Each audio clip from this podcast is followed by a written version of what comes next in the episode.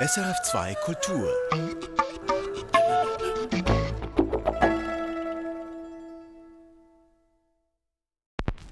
Musik für einen Gast, historische Reprisen. Am Mikrofon Eva Oertle. Im Rahmen unserer vierteiligen Reihe mit historischen Reprisen bringen wir heute ein Gespräch mit dem österreichischen Schriftsteller Johannes Mario Simmel. Simmel, der von 1924 bis 2009 gelebt hat. Er war einer der bekanntesten Bestseller-Autoren im deutschsprachigen Raum. Mehr als 70 Millionen Bücher wurden von ihm verkauft. Zudem schrieb er zahlreiche erfolgreiche Drehbücher. International bekannt wurde Simmel 1960 mit seinem Roman Es muss nicht immer Kaviar sein. Die Literaturkritik warf ihm in den frühen Jahren vor, Trivialliteratur zu schreiben. Später hat sie sich dann versöhnlicher über sein Schaffen geäußert. Die Nazizeit und der Rechtsextremismus waren zentrale Themen in Simmels Büchern. Nicht zuletzt aufgrund seiner Familiengeschichte, denn seine Verwandten väterlicherseits waren fast alle dem Holocaust zum Opfer gefallen. Simmel setzte sich sein Leben lang gegen Rassismus und für soziale Gerechtigkeit ein. 1968 war Johannes Mario Simmel zu hören in Musik für einen Gast. Er erzählt, wie er in Zeiten, in denen er an einem Roman arbeitet, ganz diszipliniert früh aufsteht, sich hinsetzt und schreibt und dabei alles um sich herum vergisst. Er erzählt aber auch über seine Kindheit, über seinen ersten Berufswunsch, Gärtner zu werden, wie er dann aber Chemie studiert hat, bei Kriegsende als Dolmetscher und später als Kulturredakteur gearbeitet hat. Roswitha Schmalenbach hat Johannes Marius Simmel für das Gespräch zu sich nach Hause eingeladen. Meine Hörer wissen, dass ich immer in dieser Sendung sehr gerne zu meinen Gästen, meinen Opfern nach Hause gehe und mich dort inspirieren lasse von der Atmosphäre, wie die Gäste eben wohnen.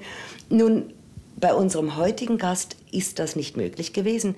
Der Schriftsteller Johannes Mario Simmel wohnt nicht in der Schweiz, Sie sind also Gast nicht nur in der Sendung, sondern auch Gast in der Schweiz, Herr Simmel, und darüber hinaus sogar noch Gast bei mir zu Hause, denn im Hotel ist es ja weniger gemütlich. Ich habe aber nicht gewagt, Ihnen irgendetwas Selbstgemachtes vorzusetzen, denn ich habe mir gedacht, sonst merkt er vielleicht, dass ich nicht so gut kochen kann. Und Johannes Mario Simmel ist ja Fachmann im Kochen. Das weiß jeder, der Ihren Bestseller Es muss nicht immer Kaviar sein kennt. Ja, das ist ein kleiner Irrtum, Ehefrau. Ich bin ein Fachmann im Kochen eigentlich nur, soweit es ums Essen geht. Ich esse sehr gerne, sehr gut, aber ich kann selber kaum kochen. Aber die Rezepte, im, es muss nicht immer Kaviar sein, die Rezepte, die sind ja nicht nur auf Spezialseiten, damit die gute Hausfrau sie gut finden Nein. kann, sondern auch im Dialog. Ja, nun, Es ist ein Teamwork. es war ein Teamwork. Wir hatten Köche, die uns geholfen haben. Und ich habe die Köche gebeten, je nach den Situationen äh, des Buches mir entsprechende Menüs zusammenzustellen. Das heißt also, zuerst kam das Menü und danach konnte ich die Dialoge schreiben. Etwas, was mir jedenfalls in dem Buch so besonders gut gefällt, das ist, äh, ja, bevor wir also die Sendung zusammen machten, überlegte ich mir schon, wie ich das nun formulieren will. Gefühle zu formulieren ist sehr schwer. Es ist das, was ich vielleicht zärtlichen Humor Ja. nennen möchte. Der ist im Kaviar und in den anderen Büchern sehr stark vorhanden. Das war beim Kaviar von vornherein meine Absicht. Der ursprüngliche Plan eines Verlegers war, eine Agentengeschichte zu schreiben, aufgrund von Tatsachenmaterial, das wir wirklich hatten. Und ich äh, hatte nicht die geringste Lust, eine ernsthafte Agentengeschichte zu schreiben, aus vielen Gründen. Ich habe direkte und indirekte Berührungen mit Geheimdienstlern gehabt, die mir erzählt haben, wie sie im Krieg gearbeitet haben. Und mir ist die ganze Sache so lächerlich erschienen und so Das dilettantisch. kommt aber durch in dem Buch. Ja, so dass ich gesagt habe, ich Der Kindergarten. der Kindergarten, ein, Mörd, ein mörderischer Kindergarten, voller verkrachter Existenzen, so dass ich gesagt habe, ich muss die Leute alle durch den Kakao ziehen dürfen. Nicht nur eine Nation, sondern alle Nationen, da sind sie alle gleich und sie arbeiten ja auch alle für alle auf beiden Seiten und auf drei Seiten und auf vier Seiten. Und bei der Gelegenheit, um, um das Ganze noch zu verstärken, kam auch die Idee mit den Kochrezepten. Ja. Nun sind noch andere Rezepte in dem Buch und man soll nicht den Autor identifizieren mit der Figur im Buch, also in diesem Fall mit Thomas Lieven und seinen vielen anderen Namen, die er trägt. Aber der Mann kann so unglaublich viel. Woher, lieber Herr Johannes Maria Simmel, wissen Sie, als glaube ich doch recht braver Bürger im Grunde, woher wissen Sie, wie man Gold fälscht, zum Beispiel? Ich bin kein so so braver Bürger. Ich habe noch nicht Gold gefälscht und auch noch keine falschen Pässe hergestellt. Solche Informationen habe ich mir dann bei den Experten geholt. Wir hatten eine ganze Reihe von Leuten, die Zuchthaus hinter sich hatten. Und die haben wir dann gefragt, also was würdet ihr wohl machen, wenn ihr einen Pass fälschen müsst? Oder wie würdet ihr das mit dem Gold anfangen? Und die haben uns dann die guten Ratschläge gegeben. Dazu kommt, dass ich lange Zeit für eine große deutsche Illustrierte gearbeitet habe und sehr viel herumgeschickt worden bin und eine ganze Reihe von Sachen selber erlebt habe. Daher kommt es, dass die vielen Städte in dem Buch und die Ortsangaben und die Viertel und wie es in ihnen aussieht, dass das stimmt. Das sind nun die Sachen, die ich selber weiß. Die Geschichte bei einem Mann, der Romane schreibt, ist immer dieselbe. Das Schlimmste ist, wenn er in der ersten Person schreibt. Und einige meiner Bücher sind, sind in der ersten ja. Person, Person geschrieben. Also man, wenn, man, wenn man glaubt, dass das wirklich ich bin und ich mhm. erlebt habe, dann bin ich ein Mörder, ein, ein Säufer, ein Ehebrecher. Aber ich gebe hier die ehrenwörtliche Versicherung ab, dass ich noch nicht im Gefängnis noch gesessen habe. nicht im Gefängnis. Ja, unberufen, aber es kann immer noch passieren. Nun, Herr Simmel, Musik ist ja das andere Thema von unserer ja. heutigen Sendung. Sind Sie musikalisch? Ich liebe Musik sehr. Ich kann kein Instrument spielen, aber ich auch nicht singen? Überhaupt nicht, nein. Nein. Nicht Nein, in der Sie bringen mich in furchtbare Verlegenheit, nicht mal in der Badewanne. Ich kann gar nicht singen, aber ich habe sehr, sehr viel Interesse an jeder Art von Musik und sehr viel Platten und höre sehr viel Musik und liebe Musik sehr. Wenn ich mir es aussuchen darf, vielleicht die Pathetik von Peter Tchaikovsky, Peter Tchaikovsky. aber nicht die ganze Herr Nein, nein, den zweiten Satz. Ein Allegro con Grazia das passt, glaube ich, zu Ihnen. Mit den Vielen Dank. Bitte schön. Mit dem New York Philharmonic Orchestra unter Leonard Bernstein.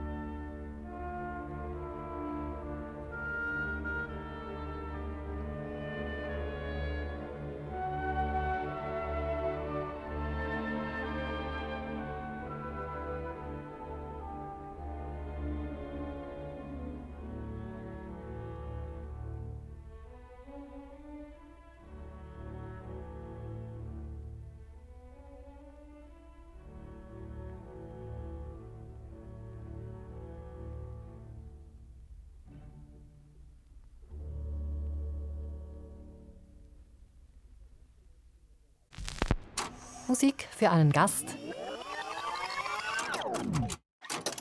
Historische Reprisen. Der erste Wunsch, den ich Ihnen erfüllen durfte, Herr Johannes Mario Simmel, Peter Tschaikowski, der zweite Satz aus der Pathetik. Das ist ausgesprochen romantische Musik. Und wenn man Ihre Bücher kennt, dann weiß man, glaube ich, dass romantische Musik in Ihrem Bereich liegen muss. Ja, das ist vollkommen richtig. Ich glaube, dass die meisten Menschen, die heute leben, Romantiker sind, aber in der Art, wie ich einer bin, also verhinderte Romantiker oder Romantiker, die sich genieren, so wie ich in manchen Büchern, die, die sich mit der Zeitgeschichte beschäftigen, einfach nicht romantisch eine Sache beschreiben kann, die, die alles andere ist als romantisch. Was bei Ihren Büchern auch noch auffällt, es, Sie greifen sehr oft, fast wie im Film, vor. Es fängt an in zehn Jahren und dann ist eine Rückblende. Man hat also das Gefühl, Sie wissen schon, dass das ganze Plot, die ganze Geschichte, ja. jedenfalls in den Zügen, bevor Sie anfangen zu schreiben. Stimmt das? Das stimmt, ja.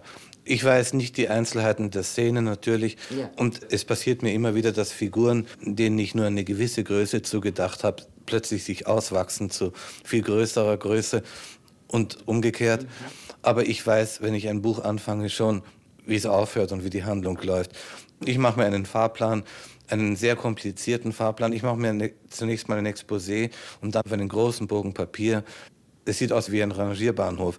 Mhm. Linien, die sich kreuzen und mit verschiedenen Buntstiften gemalt, so dass ich auch ungefähr weiß, welche Figuren lange nicht in Erscheinung getreten sind und nun wieder kommen müssten. Andere Leute schneiden sich kleine Menschen aus Papier aus und stellen die in eine, in eine Papierlatte und legen sie dann schräg, wenn sie gerade über sie geschrieben haben und, die und schreiben das Datum drunter. Ah ja? Ja. Das machen Kollegen? Das machen Kollegen, habe ich gehört. Ah so. Und wenn das Datum schon sehr lange her ist, dann muss der wieder dran kommen. Aber im Allgemeinen entwickelt sich sowas dann von 100 Seiten an, macht sich eine solche Sache selbstständig. Ja. Und diese ersten Kapitel, wo Sie sehr oft eben den Schluss vorausnehmen, Schreiben Sie die zuletzt? Oder sind die nein, nein, die, die sind am Anfang geschrieben, ohne Ausnahme. Es hat zwei Gründe. Der eine Grund ist, dass ich möglichst versuche, Bücher so anzufangen, dass die Menschen sie aus Interesse weiterlesen, also dass man den Menschen neugierig macht. Und dann habe ich für sehr viele Filme Drehbücher geschrieben und daher kommt diese Filmtechnik. Wissen Sie, die, die Rückblende, die, die Rückblende und, und, das so. Hin und Her der ja. Zeiten und die verschiedenen Zeitebenen. Aber Sie erzählen doch noch Geschichten, wenn ich das sagen darf, im in der klassischen, Stil, ja. Nämlich Sie fangen am Anfang ja. theoretisch mal am, am Anfang an, ja. und hören am Schluss. Und ich will es auch immer so weiterhalten. Ich bin dafür gerügt worden häufig aber ich kann nicht anders schreiben. Ich, ich glaube immer noch daran, dass man einen Roman anständig auf die alte Art erzählen soll. Ich bin kein Freund des Nouveau Romans. Selbst wenn ich es könnte, würde ich es nicht tun. Es hat so große Vorbilder gegeben, die gezeigt haben, wie man Romane richtig und ohne Shishi und, und Wer ist Ihr literarisches Vorbild? Das ist sehr schwer zu sagen, Eva. Hab Einen habe ich entdeckt, Sie vielleicht nicht als Vorbild, vielleicht mehr als Liebe oder als Kollege. Ja. Sagen Sie mir, wenn es falsch ist, Kästner? Kästner gehört natürlich zu meinen Lieblingsautoren. Dann gehört natürlich Hemingway dazu. Aber das wird eine endlose Reihe werden, von, ja, wenn wir darüber sprechen. Mit Aufzählen aufhören und lieber einen neuen Namen noch anfügen. Ja, vielleicht können wir von Gershwin etwas spielen. Aus dem Konzert in F, den dritten Satz, das Allegro con Brio. Wir hören Eugen List, Klavier und das Eastman Rochester Symphony Orchestra unter Howard Hansen.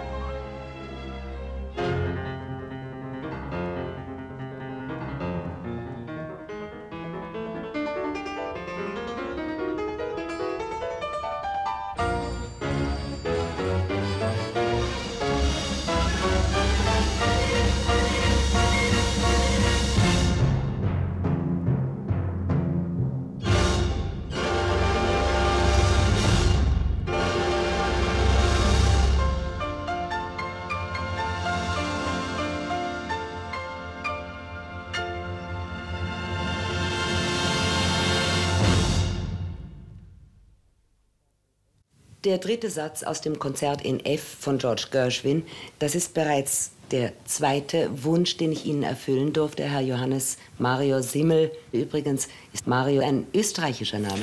Bevor ich geboren wurde, hat meine Mutter sich in Italien aufgehalten. Anders kann ich es mir nicht erklären. Das war aber jetzt eine, das war freundlich gemeint. Ich, ich war, ich glaube, im, im vierten Monat. Als meine ja, ich habe es nicht anders interpretiert. Ja. Meine Eltern sind aus Hamburg. Ach so. Ja, ich bin in Wien geboren. Mein Vater war Chemiker. Und, und dann haben Sie die Schulen auch noch in Wien besucht? Die Volksschule ja. Dann bin ich nach England eine Zeit lang gegangen. Mein Vater hat zwei Drittel seines Lebens in England verbracht, auf, äh, geschäftlich und privat. Und er selber als Junge hat auch drüben gelebt. Und es gab eine Zeit, da konnte ich besser Englisch als Deutsch. Ich hatte dann, als ich zurückkam, Schwierigkeiten wieder in der Schule mein Deutsch das aufzufrischen. Das hat sich aber wieder ja. in Ordnung gebracht, denn Ihre Dialoge sind so lebendig, dass Sie ganz bestimmt Deutsch denken. Es hat, sich in, es hat sich in Ordnung gebracht. Aber Englisch kommt auch sehr viel vor in Ihrem Ja, das ist, wahrscheinlich ist das der Grund. Sie werden recht haben, es kommt wahrscheinlich daher, dass ich diese Kindheit drüben verbracht habe. Und dann, Herr dann, Simmel, haben Sie als Bub schon gewusst, dass Sie schreiben wollen? Nein, äh, ich, mein, mein, allererster Wunsch war, Gärtner zu werden. Ein schöner Wunsch. Ja. Ein und Wunsch, zwar, der sehr zu Ihnen passt. Ich wollte, ich wollte unbedingt Gärtner werden, und, weil ich Blumen so furchtbar gerne habe. Das war also der, der, der einzige reale Wunsch, den ich hatte. Ich habe dann die in Wien Schulen besucht und studiert und habe mich dann plötzlich angefangen für Naturwissenschaften zu interessieren. Das liegt ja auf der Linie noch vom Gärtner ja, her. Ja. Nicht Botanik? Nein, äh, Chemie. Ah ja. Wie der Vater. Ja, nur hat mein Vater war Holzchemiker und ich habe mich für physikalische Chemie und für Heilmittelchemie interessiert und habe auch als schon gearbeitet. Muss kurze ich Herr Zeit. Doktor zu Ihnen sagen? Nein, das müssen Sie nicht. Aber, und ich, ich sage es auch nie, aber nun haben Sie mich jetzt gefragt. Ist es draußen, jetzt ist es draußen, ja. Jetzt weiß man es. Ja. Wenn wir schon gerade am Jetzt ist es draußen sind, wie ist der Zivilstand, Herr Semmel? Sind Sie verheiratet? Ich bin zum zweiten Mal verheiratet. Ich habe sehr jung geheiratet, das erste Mal äh, nach dem Krieg. Dann bin ich durch meinen Beruf nach Berlin gekommen, da habe ich schon geschrieben und habe eine Berlinerin kennengelernt. Das war damals eine in Scheidung lebende Gräfin Treuberg. Die hatte eine Tochter, die war damals ein kleines Mädchen, ist inzwischen ist 20 Jahre alt geworden. Haben Sie auch eigene Kinder? Nein. So, so, viel ich weiß, nicht. Schön, das passt auch wieder zu Ihren Geschichten, ja. die Sie in Büchern erzählen. Ja. Und lebt Ihre Stieftochter bei Ihnen? Ja, wird da auch wieder Musik gepflegt in Ihrem Haus? Ja, aber die haben natürlich eine ganz andere Art von Musikliebhaberei. Beatles. Ne, alles, was modern ist und sehr laut ist und viel Krach macht, mir zum Teil sehr gefällt. Ich habe die Beatles sehr gerne. Ich auch, ja. Ich finde sie lustig und begabt. Ja, unerhört begabt. Kriegen wir heute auch einen Beatles-Wunsch? Nein, ich, äh, wir haben keinen Beatles-Wunsch, aber ich habe ein Lied, das hängt zusammen mit meiner zweiten Frau als wir uns kennenlernten, sind wir so in Bars herumgezogen und haben uns das Lied immer vorspielen lassen. Das, zuletzt haben die Pianisten schon angefangen zu spielen, wenn wir reinkamen. und das Lied heißt C'est si bon. Haben Sie auch einen bestimmten Interpreten? Es gibt sehr viele und mein ja. Lieblingsinterpret ist Yves Montand. Si bon, si bon. Si bon, si bon. C'est si bon. de partir n'importe où. bras dessus, bras dessous. En chantant des chansons. C'est si bon. De se dire des mots doux. Des petits riens du tout mais qui en disent long en voyant notre mine ravie. Passants dans la rue nous envient. C'est si bon de guetter dans ses yeux un espoir merveilleux qui me donne le frisson.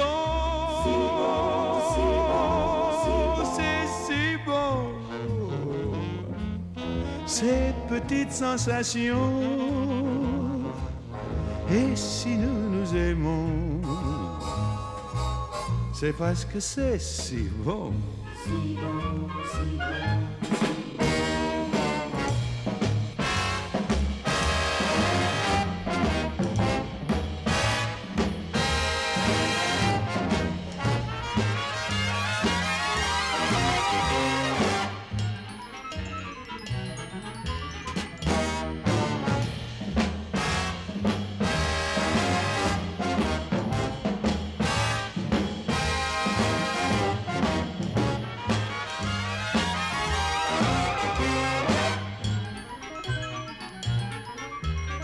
C'est inouï ce qu'elle a pour séduire,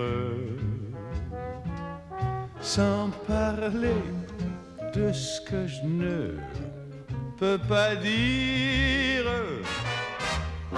C'est si bon. Quand je la tiens dans mes bras,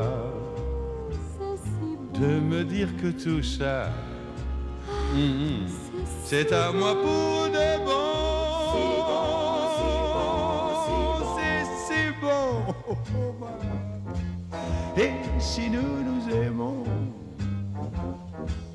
cherchez pas la raison.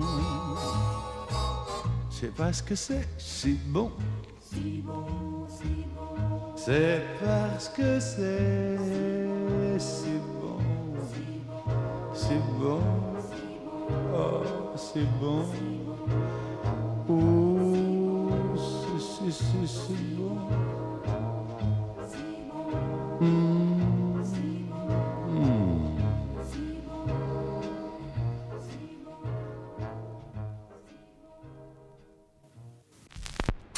Musik für einen Gast. Historische Reprisen. Ich habe Sie, Herr Johannes Mario Simmel, vorhin in der Erzählung, schönen sukzessiven chronologischen Erzählung Ihres Lebenslaufes unterbrochen mit der etwas indezenten Frage nach Ihrem Zivilstand, die Sie überaus charmant beantwortet haben und belegt haben mit Ihrem bis jetzt letzten Wunsch, C'est si bon, gesungen von Yves Montand, eine nicht mehr neue Platte, wie wir gehört haben, aber gefallen hat sie uns ja doch. Es ist ein sehr altes Lied, das offenbar unsterblich ist. Ich höre es immer wieder. Ein Evergreen. Ein Evergreen. Ja. Aber da habe ich Sie eben unterbrochen. Sie waren also Chemiker, haben Ich war Sie Chemiker, erzählt. ja. Und dann plötzlich waren Sie in Berlin und schon Schriftsteller, Ja, aber da, irgendwo da, muss liegen Übergang paar, da liegen Jahre dazwischen.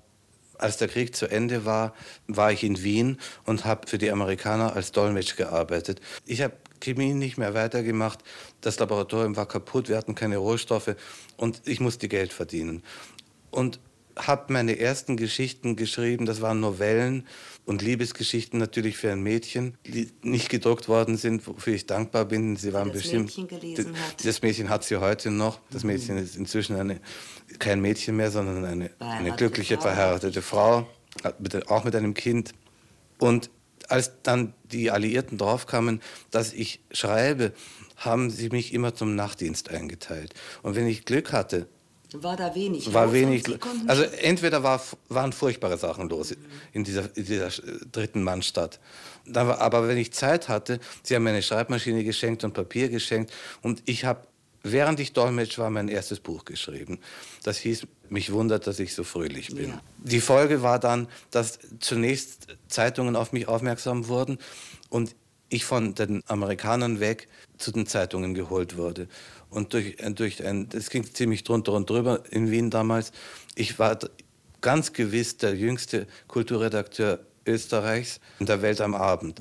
Das, sie ist inzwischen eingegangen, aber ich bin nicht daran schuld. Es gibt Zeitungen, an denen ich gearbeitet habe, die noch immer leben. Das freut Das mich ist- zu hören. Und der nächste Schritt war dann, dass Filmleute auf mich aufmerksam wurden. Der erste war Willy Forst und dann kamen der Reihe nach sehr, sehr viele Regisseure und ich habe ich hab sehr viel mit Film zu tun gehabt und sehr viele Drehbücher geschrieben. Ah, Sie haben da auch selber aktiv nicht nur den Stoff geliefert in Form Ihrer Romane, Nein, nein, es sind Bücher von mir verfilmt worden, aber ich habe oft fremde Stoffe bearbeitet. Auch für Franzosen und für Amerikaner und in den ersten Nachkriegsjahren also für große deutsche Regisseure. Haben Sie auch äh, fürs Theater geschrieben? Ja, ich habe ein Drama gibt es von Ihnen. Ich habe ich hab ein Stück geschrieben, das heißt Der Schulfreund. Das ist auch eine politische Tragikomödie. Das Nationaltheater Mannheim hat ein Preisausschreiben veranstaltet und ich habe mich daran beteiligt und habe den ersten Preis bekommen und hatte großes Glück mit dem, mit dem Stück. Es wurde auf fast allen großen deutschen Bühnen gespielt und dann von Istanbul bis Sydney. Es wurde, dann verfilmt mit, mit Heinz Rühmann und äh, kam ins Fernsehen, wurde adaptiert in Amerika fürs Radio. Der Schulfreund war in dem Fall Hermann Göring, der durch einen Zufall der Schulfreund von einem kleinen deutschen Briefträger gewesen ist. Und der Briefträger gerät in Not im Krieg und wendet sich an seinen großen Freund und dann mit den entsprechenden katastrophalen Folgen. Das Stück ging dann bis fast in die Gegenwart, um zu zeigen, dass ein großer Krieg und ein großes Verbrechen noch nicht zu Ende ist, wenn der Krieg verloren ist oder wenn die Verbrecher tot sind. Ist mir ganz klar, Herr Simmel, dass das, was Sie jetzt gesagt haben, ein längeres Gespräch ja. nach sich ziehen muss. Aber ich glaube, auch hier wäre es gut, wenn wir zu unserer eigenen ja. Erbauung und zur Zäsur wieder kleine Musik einschalten würden? Dann, dann würde ich mir wünschen, gerade als Übergang von Richard Edensel, das Warschauer Konzert. Es spielt Leo Litwin Klavier und das Boston Symphony Orchestra unter Arthur Fiedler.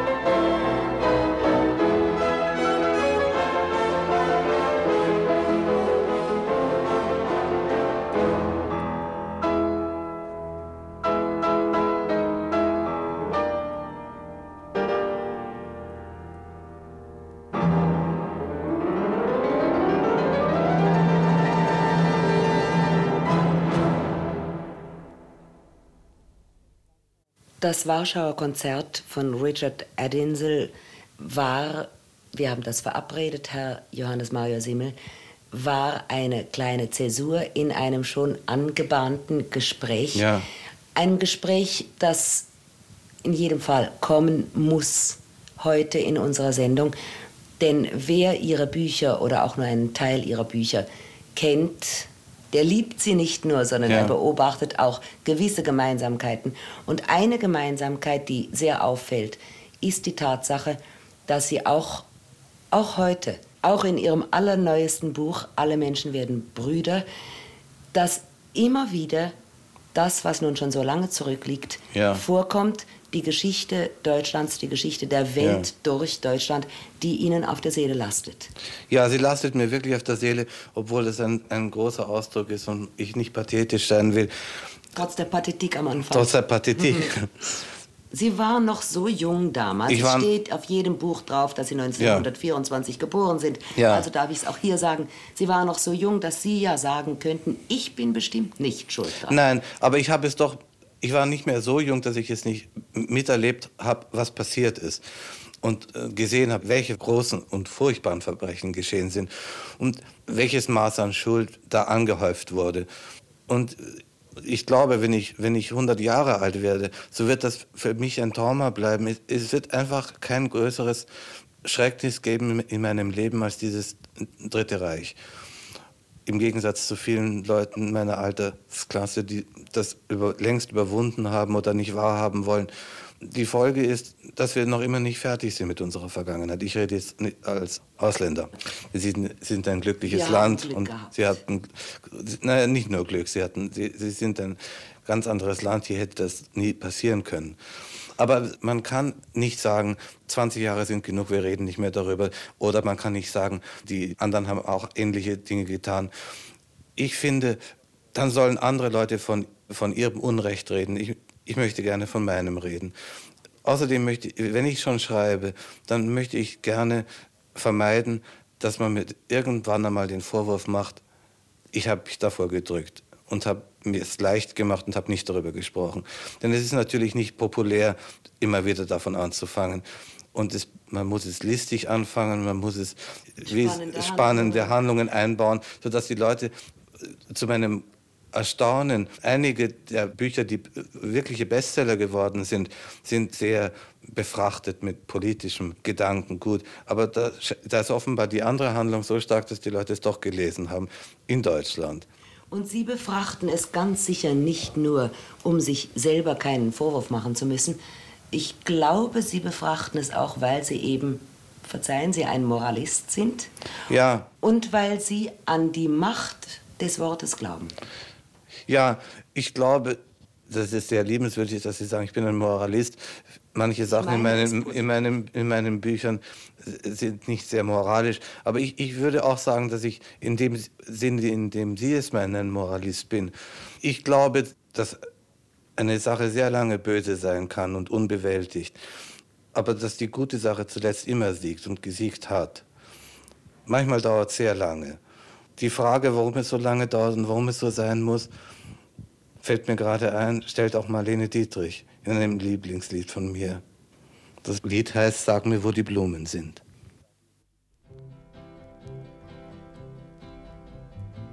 Sag mir, wo die Blumen sind, wo sind sie geblieben? Sag mir, wo die Blumen sind, was ist geschehen? Sag mir, wo die Blumen sind, Mädchen pflückten sie geschwind. Wann wird man je verstehen? Wann wird man je verstehen? Sag mir, wo die Mädchen sind, wo sind sie geblieben? Sag mir, wo die Mädchen sind, was ist geschehen? Sag mir, wo die Mädchen sind, Männer nahmen sie geschwind. Wann wird man je verstehen? Wann wird man je verstehen? Sag mir, wo die Männer sind, wo sind sie geblieben? Sag mir, wo die Männer sind, was ist geschehen? Sag mir, wo die Männer sind, zogen fort, der Krieg beginnt. Wann wird man je verstehen? Wann wird man je verstehen? Sag, wo die Soldaten sind, wo sind sie geblieben? Sag, wo die Soldaten sind, was ist geschehen? Sag, wo die Soldaten sind, über Gräben weht der Wind. Wann wird man je verstehen? Wann wird man je verstehen? Sag mir, wo die Gräber sind. Wo sind sie geblieben? Sag mir, wo die Gräber sind. Was ist geschehen? Sag mir, wo die Gräber sind. Blumen blühen im Sommerwind. Wann wird man je verstehen? Wann wird man je verstehen? Sag mir, wo die Blumen sind. Wo sind sie geblieben? Sag mir, wo die Blumen sind was ist geschehen? Sag mir, wo die Blumen sind. Mädchen pflückten sie geschwind. Wann wird man je verstehen? Wann wird man je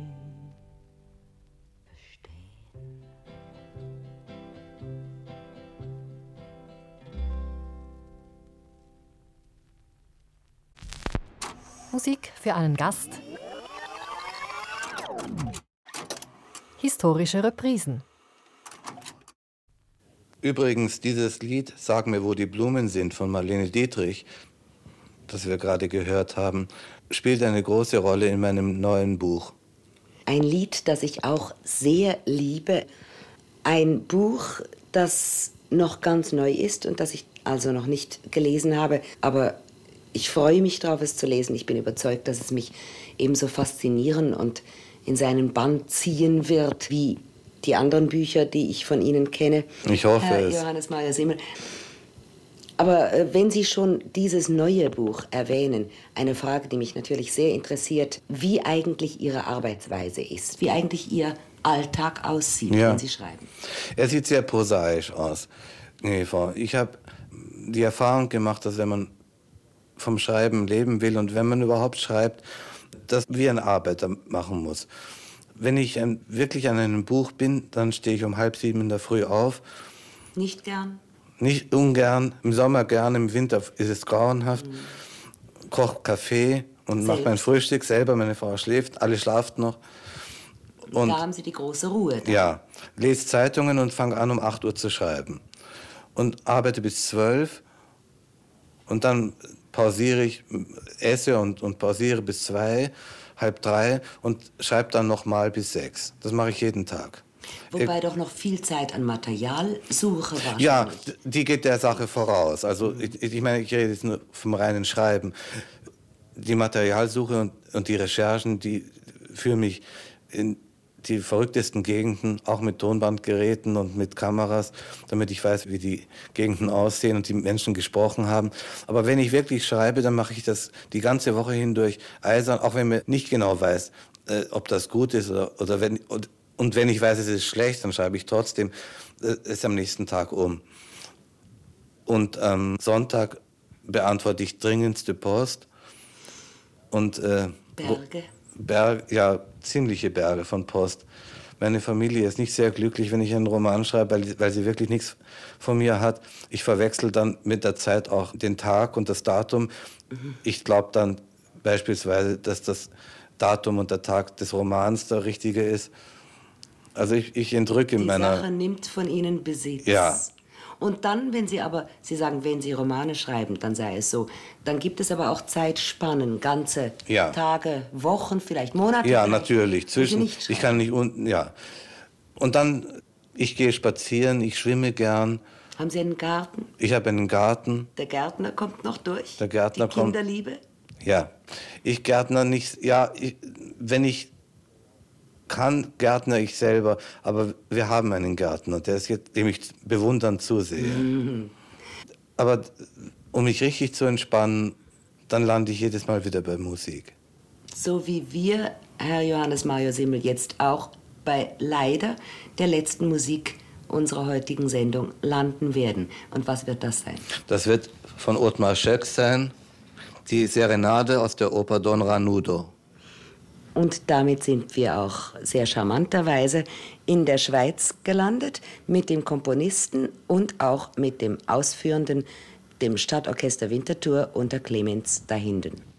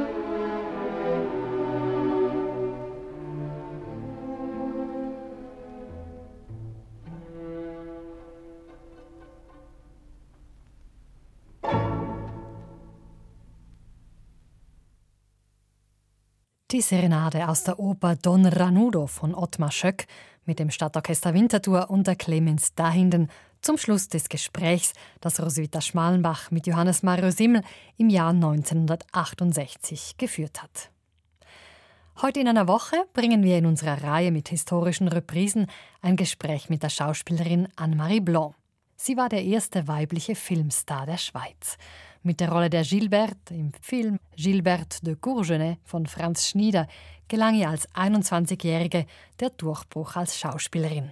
Insgesamt hat Anne-Marie Blanc in über 250 Theaterrollen, Filmen und Medienrollen von Machtmeister Studer bis Lüthi und Blanc gespielt. Anne-Marie Blanc war 1969 eingeladen in Musik für einen Gast und erzählt dort, wie sie als Jugendliche Medizin studieren wollte, wie sie im Garten beim Jäten ihre Emotionen ausleben kann und sie spricht über ihre Liebe zur Musik im Gespräch mit Roswitha Schilling. Heute in einer Woche hier auf SRF 2 Kultur. Mein Name Eva Oertle. Erfahren Sie mehr über unsere Sendungen auf unserer Homepage srf.ch-kultur.